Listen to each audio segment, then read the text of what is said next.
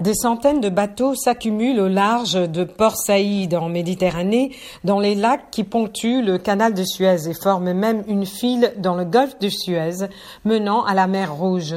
Le canal qui voit passer 10% du commerce maritime est bloqué depuis mardi par l'Ever Given, navire de 220 000 tonnes exploité par l'armateur taïwanais Evergreen, ce qui entraîne des retards conséquents dans les livraisons de marchandises. Près de 2 millions de barils de pétrole transite chaque jour par le canal. En réaction au blocage, les cours de l'or noir ont grimpé en fin de semaine. 11 navires partis de Roumanie et transportant 130 000 moutons sont affectés. L'Égypte a envoyé du fourrage et trois équipes vétérinaires. Plusieurs géants du transport maritime ont dérouté certains de leurs navires par le cap de Bonne-Espérance, mais des navires continuent d'arriver aux abords du canal. En 2020, le canal de Suez a vu passer plus de 50 navires par jour.